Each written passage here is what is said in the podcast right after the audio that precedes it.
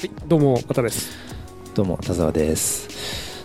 あの、まあ、前回うん、あの牧瀬里穂のねあのかね、話したね、80 89年。代のうん、懐かしい CM の話をしながら、うん、まあいろんなこうよくあるようなロマンティックなうん。なんかシーンとかをうん。妄想しちゃうよねみたいなうん、話で。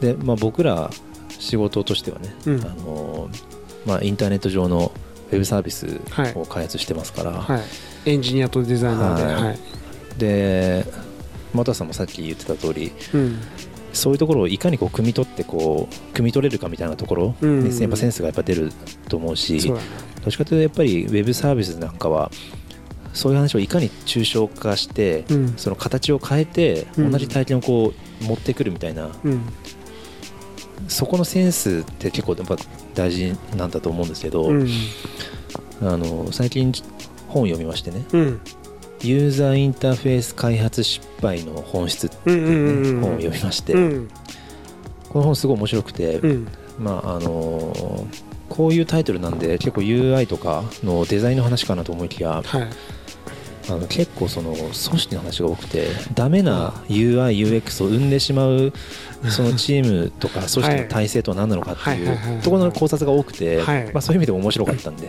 ぜひあのそういうところに関してはあの興味がある方はぜひ読んでほしいんですけど、だ我々も結構ね、本当にかなり日々、こう密接にね、つながってる部分でありますよね、なんかその組織で働いてて、はい。こういうサービス作って僕らもねね、僕ら同じ会社でうん、エンジニアデザイナーとして、やってるからね、同じチームでしかも、はい。うん、そうそうそうそうそう、まあ、ぜひあのこの本はねうん、読んでほしいんですけど、うん。まあ、今日はユーザビリティっていうところにはい。絞ってうん、話してみたらいいかなと、なんかいろんな目次がある中で、なんかはいいろんな原理主義の話があって、そうなんですよ。の中で、ね、なんかえー確かに、とあそうあのいろんな原理主義がいるっていう、うん。ところでね。うん、例えばユーザビリティ原理主義うん、アルゴリズム原理主義、うん、すごいデバイス原理主義多機能原理主義とかね。あるね、うん、人に自然なインターフェース原理主義とかはい、ユーザーの声原理主義とか。うん、ユーザーの声原理主義やばいな、パッと聞くと、うん、その中で、うん、まあ、ちょうど出だしのあのユーザビリティ原理主義というのが結構その例えがキャッチーで面白くて、うん、ちょっと紹介をしますと、ほうほうほえーあユーザビリティって言葉一応説明した方がいいかな。もしうあんまりそうだそうですよね。そうだっすねって言っちゃったけど。あのねそうだから僕これアジェンダもらって、はいはいはい。その多田さんからこう言われてね、はい。そのユーザビリティってまあその技術者とかデザイナーからしたら結構ベーシックな言葉なんで、うん。あんまりちゃんと調べたことなかったんだけど、はい。えー、と僕ちょっと今回特別にちょっとウィキペディアではい。調べまして、はい。ユーザビリティって言葉ですよ。をはい。僕ウィキペディアで調べたんですよ、はい。でなんかこう、まあ、定義としてはまあ分かりやすくあの書いてあって、はい。でなんかあの大きくなんかその2つに分けるとその ISO の基準で設けられてる、はい。本当にもうオフィシャルな、えー、とユーザビリティの定義みたいなのがあって、まあ、それで言うと,、えーとまあ、ちょっとこれね項目で言うけど有効さはい。っていうものと効率はい。満足度利用状況。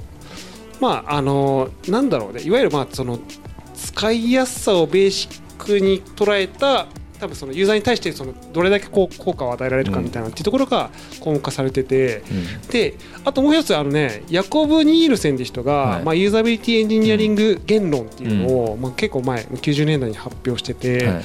でそれではえっ、とえっ、とですねこれちょっと面白いんですけど学習しやすさ。なるほど。うん、あと効率性、まあ、これはさっきと同じかな、えー、と ISO と同じだけど効率っていうところとあと記憶しやすさ。うん。あとエラーシステムエラーの発生率を低くするっていうやつですね。あとは、えー、と主観的満足度。まあこれ満足度は、えー、と ISO と一緒で。うん。っていうところでなんかね僕はちょっと面白いなと思ったのはこのヤコブ・ニールセンっていう人が言ってる学習しやすさっていうところですね、はいはいなんかやっぱこの辺って結構なんか学びあるなと思ってなるほど。学習しやすさってなんか本来ゆめっちゃすっごい端的にユーザビリティ捉えると、はいなんか学習なんてしなくても使えた方がユーザビリティ高くねみたいなそうそうそう。あのとこ思ったりとか。今うん割とユーザビリティっていうとシンプルに使い勝手とかそういうイメージで多分使ってるんですよ、何も説明書なくても使えるぜうん。みたいなねそうそう。そううん。そうだからそれで言うとなんか学習させる前提で考えるユーザビリティって僕結構すごい重要だなと思ってて、なるほど。うん。そういう意味で言うとですよ、うん。この本で紹介されてる例で挙げると、うん、まずバイオリンですよね。バイオリン。だからも今ギターがあるこの時代に、う、うん、まあギターってフレットがフレットってちゃんとねこう分かれれてるんですよね。あのなんかそのそう。なんだろうコードというかは、うん。あのなんか節目があってそれをこう押さえるとあのその音鳴りますよっていうふうにそうそうそう。分かりやすく分かれてるんですよでそのギターがあるこの時代にバイオリンがもしねあの、うん。ギターがある 後にバイオリンをもし提案したら、いうん、やめちゃめちゃ使い勝手悪いともうフレットつけてくれと。これなんか押さえるとこちゃんと分かるようにしてくれと。言われちゃうんだ、そうなってくるとバイオリンというのはユーザビリティがすごい悪いものなのかっていうことになるわけですよ。だからでも客観的に捉えると別にそのギターはギターでもちろんいいし、はい。使い勝手もいいのかもしれないし、はい。そのギターの良さあるし、はい。バイオリンはバイオリンで良さめっちゃあるじゃんみたいな、はい。だってその押さえるところ版がはい。分かれてなくてもいや使える人は使えるし、うん。だからそれによって生み出されるこうそうなんですよ、ね、アンニュイな表現とかもあるし、はい。うん。だからそれ要は新しいプロダクトを生む時には、うん。それを使ったアウトプットも同時に提案できないと要はバイオリンってあの使い勝手が悪い、うん。なんかダメな楽ダメな器みたいなね。楽器としてうん日の目を見ずにうん。持ってた可能性はねありますからね。でもこの時代においてもさバイオリンってもう第一線級の、うん。もうガチやばい楽器として使われてて、誰も別に使い勝手悪いと思ってそうそうそうそう。使うとかってなんかあんまないですよね。うん。でまあ、だからそもそも価値観として使い勝手っていうところだけが求められて楽器の数って決まってないしとか。うんうんうん。うん。うん。でも今この時代にバイオリンがユーザビリティが悪いって言う人いないじゃないですか。いない、うん。それはなんでなのかとかってうんいうとね、うんうんだからそれはすでにそのバイオリンを使って素晴らしい演奏がもうみんな分かってるから、うんうんうん。そういうの意味で言うとこの本で出てた例で言うと自転車ね。うん。あ自転車ね、うん、どう考えても最初乗れないし。まああのそうだよね。うん。乗れるように練習しますからね。うんあの補助補助輪ないやつでしょ。そうそうそうそう。でもいでもこのユーザビリティ原理主義で言えば、うん。ユーザーが練習しなきゃ使えないようなプロダクトってうん。果たしてどうなのかって、そうそうなっちゃうよね、うん。でもあれのさだから僕子供いて自転車の練習させるからすっごいわかるけど、あの練習超大事なんだよね。なんか だこのヤコブさんが言ってるちょっとその学習しやすさっていうところとはい。直接直結するか分かんないけど、はい。やっぱだ学ぶことで得られる体験とかもあるしだからそこが乗りやすさとかすぐ乗れるとかっていうところになっちゃうと、得られない体験ってやっぱりいっぱいあるんですよ。転ぶことで痛いし、気をつけるとかっていうことが生まれたりとか、うん、なんかそれはしょっちゃうことになっちゃうし、うん、でもなんか例えば僕らがウェブサービス作ってて、うん。UI 作っててこれユーザーが練習したら使えるんじゃね？って僕ら作ったら、うん。デザイナー失格だと思うんですよ、そうなんだよね。これは僕がもしそれ提案したら怒られちゃう、で実際失格だと思うんですよ、しまあまあまあまあまあまあ、うん。そんなそんなプロセスで なんかユーザーさんにやらせずにできる体験作れやっていうね。なんかまあそうなるよね。まあ普通に、うん、まあその辺で言うとまあシンプルにこうユーザーが求めてるものがどこ何なのかっていうことだと思いますけどね。まあそうですね。だから要は、いえー、とユーザーにとって自転車に乗れた方がうん。圧倒的にその便利なのはユーザー知ってるから、そうですね、うん。まあ、結果的にそのユーなんだろうユーザーにとっては自転車が乗れる自転車が使えるっていう状態がうん。いいわけで、そのの乗れるまでのプロセスっていうのはまあ確かにね、そのまああのー関係ない部分はあるんだけど、うん、ただウェブサービスとかアプリとかにおいてもそのまずそのつ使えるかどうかっていうよりも使ってどうするかっていうところがやっぱり目的だと思うんで、まあ、そこは大事だからっていう前提はねあるから、まあ、その確かにそのパッと使えるとか、使い勝手がいいっていうのはねそのまあ大前提重要ではあるんだけどね。うん。ちょっとまあ脱線しますけど、うん。あのユーザビリティで思うところはやっぱりユーザーってあのどんなに、えっと、僕ら専門的にやってるから、うん。よしあしが分かるけど、うん。あの一般ユーザーってその UI が優れてるかどうかって分からないわけですよ。ただ使いにくいなってなんとなく思うだけなんですよ、そうだね。うん。だから使いにくいものすら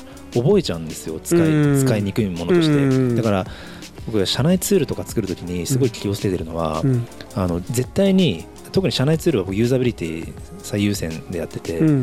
あのもし使いにくいものを作った場合に社内の人がうん。その使いにくいツールを頑張って覚えてしまうそうですよね。でうんその頑張って覚えてしまって無駄な時間を浪費してるっていうことを本人もやっぱり気づかないうん。ことがあって、うん。そうするとなんでこの業務にこんな時間がかかってるんだろうってうんうん。その理由もあんまりわからないっていう状況不幸になるから、だから絶対にあの悪いものを使っても誰も怒られないし、うん。覚えてもらえるから、うんと思ってそこで油断は絶対しないように、うん絶対にユーザビリティは重視しようとうか、ん思ってやっててまあなんかどうせ覚えてくれるだろうっていうのはこう人間のデザインとうんうんうんいうふううん。にね、確かにまあそのなん、まあ、よく言われるのが実装のしやすさとかで組んじゃって まあだからその開発工数とかを浮かせるために結構ですよね実実エンジニアさんが実装しやすい形、ん。デザイナーがまあ作りやすい形とかでで組んじゃって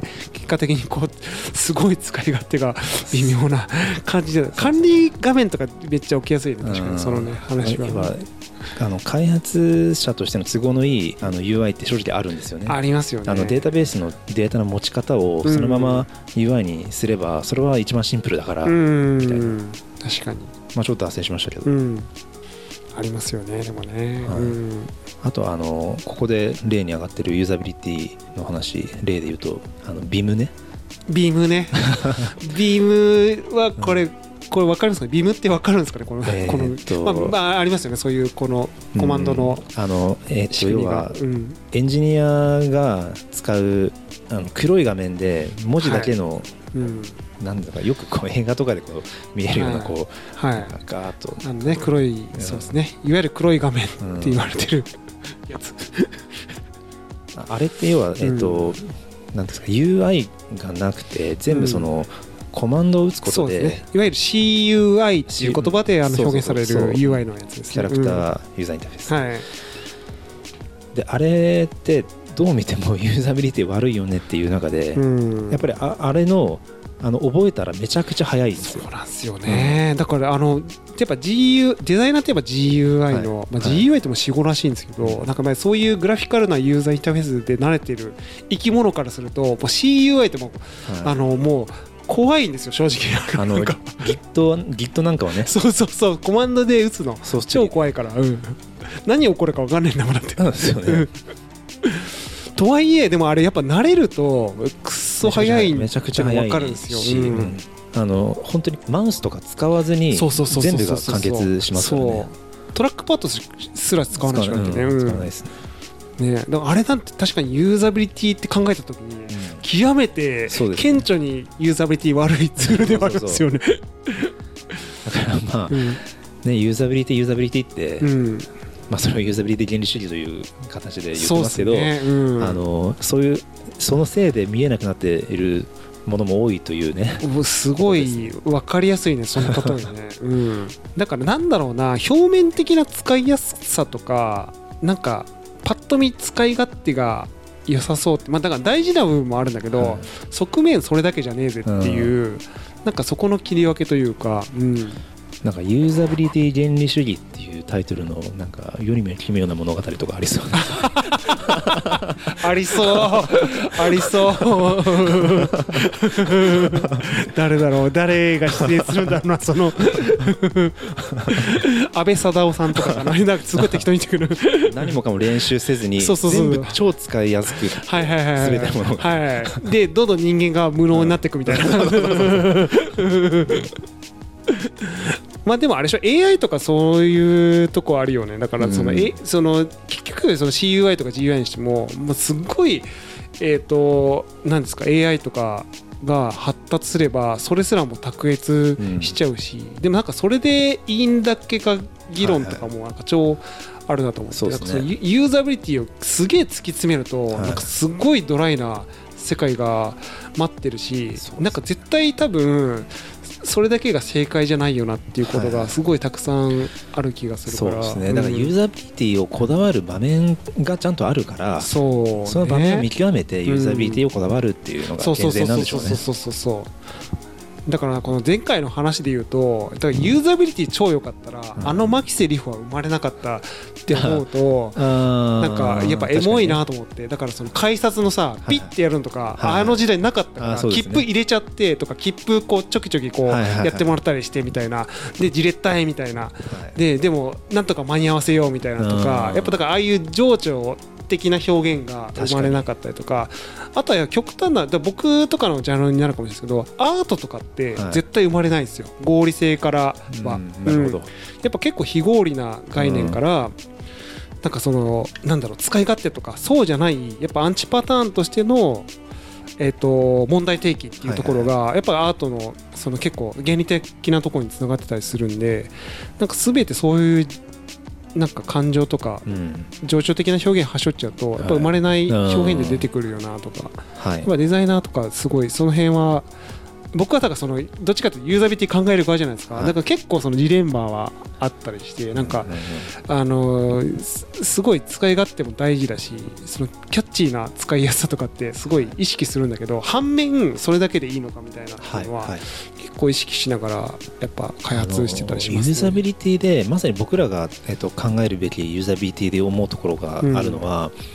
えっと、初めて見た人が使いやすいユーザビリティと、うん。使い慣れた人が使いやすいユーザビリティがあるんですよ。それねあるよね。でうん、やっぱ使い慣れた時に、うん、初めて使う人に用のユーインターフェースってうざかったりするじゃないですか。あれでしょ？だからあのお年寄りが使うスマートフォンみたいな。楽々フォンみたいな。なるほど。あことそうかもしれないボタンでけえみたいな、はい、そうかもしれない。極端な例で言うと、ね、そうそうそうそうそう、ううん。んそういうのもありますからね。だからやっぱ流度の問題とか連動の問題とか絶対あるし、うん。なんか単純にユーザビリティって言えなくないみたいなうん。話ありますよね、うん。うん。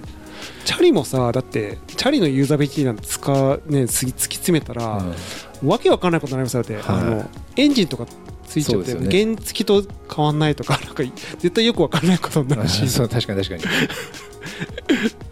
だからなんかそのやっぱもなんだろうそのものとしてのあり方も否定しちゃうことになるし、うん。ユーザビリティだけ突き詰めちゃうと、うん。やっぱそこ切り分けないといけないんですよねやっぱね。でも、そういう練習が必要なうん、アイテムって昔生まれてますよね全部。昔生まれてるね、うん、だからもしこの現代にうん。練習が必要なプロダクトってそういう意味じゃ生まれない可能性がありますねじゃあ。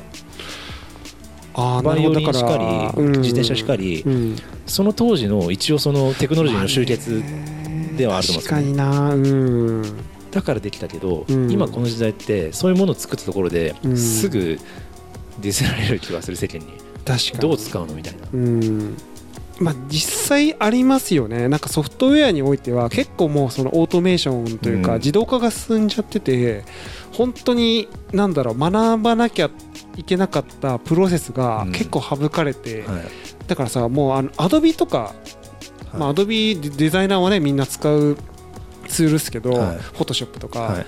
あれも昔に比べたらマジで自動化されてますからね。あのなんか切り抜き、はい。まあ、デザイナーのテクでいうとそのなんか画像の切り抜きとかあるんですけど、はい。マジでもうフォトショップ進化しまくってて、はい AI バリバリだからー先生アドビ先生やばやすぎるもんだみたいなだから昔のあの切り抜き職人みたいな技術も必要ないんですわ、なるほど。勝手にやってくれるから。うん。しそんな業務効率的にはい。そんなもんやるなみたいなことだし、うんね、でもあのノウハウはもうやっぱ今通用しないけども10年とか15年前は絶対できなきゃいけない方法だった。だかはいらそういうのはどんどんなくなっていってるっていうのはあるから。そうですね。うん。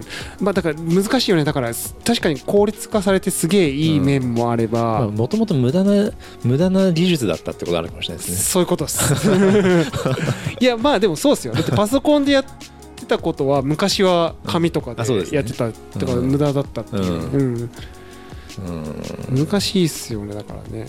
とはいえでも本質的なじゃあ人間ってなんだみたいなすごい人間がやることってだって無駄なこと多くないですか？ね。だってみんなコンピューターやったらよくないみたいなやっぱ話になっちゃうし、ううんん。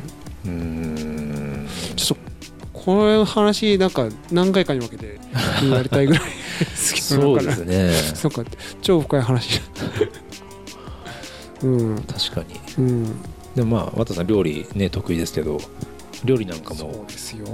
いやでもいや全部自動でできるけどあえてそのテクニックがある、うん。まあそれはそれで立派な魅力じゃないですか。これそうなんですよ。でちょっとこれあの僕本当に心から料理が好きなので、はなんか本当伝わるかどうかちょっとそのあので料理する人には伝わるかもしれないですけど料理ってやっぱかけた時間だけ美味しくなるっていうのはこれ本当にあるんですよ、はいこれなんか効率化したら絶対に出せない味ってあったりして、はいはい。料理は愛情とかっていうことを言ってる料理家の人とかいますけど、はい。いやでも結構あながちだなと思ってはい。僕やっぱあの丁寧に切った野菜とはい。やっぱすごい早く切った野菜っはい。てやっぱりちょっとち違うなっていうはいすごいまあ主観的なところもあるかもしれないけどそういう感覚ってあってやっぱり手間暇かけた方がはい美味しくなるご飯ってはい。なんかあある気がす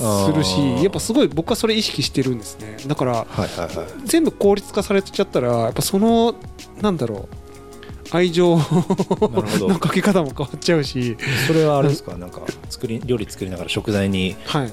ありがとう。そうありがとう。ありがとう。そう。そう、あのーそうですよ。だってそのね鶏肉とか 生きてた生き物こうの命を お預かりしてなるほど。ね料理させていただいてるんで、うん。ありがとうって言ってますよ。ごめんねって言ってます。いつもありがとうって言いながら。あそうですか。そうそうそうそうそうそうやっぱだからそういうさやっぱ人間的な営み非合理かもしれないけど、はい。やっぱそのプロセスはなくなってほしくないなっていうふうには思いますけどそううん。なんかいい話だねこの話。いやいやいやユーザビリティの話でした話ってこんな話でしたっけ？こんな話だっけ？なんかすごいなんか人間のなんかねなんかあのあり方の話になっちゃったけど、まあ、うん、じゃあねはい。こんな感じであの聞いてくれた方。聞いてくれてる人にありがとう。う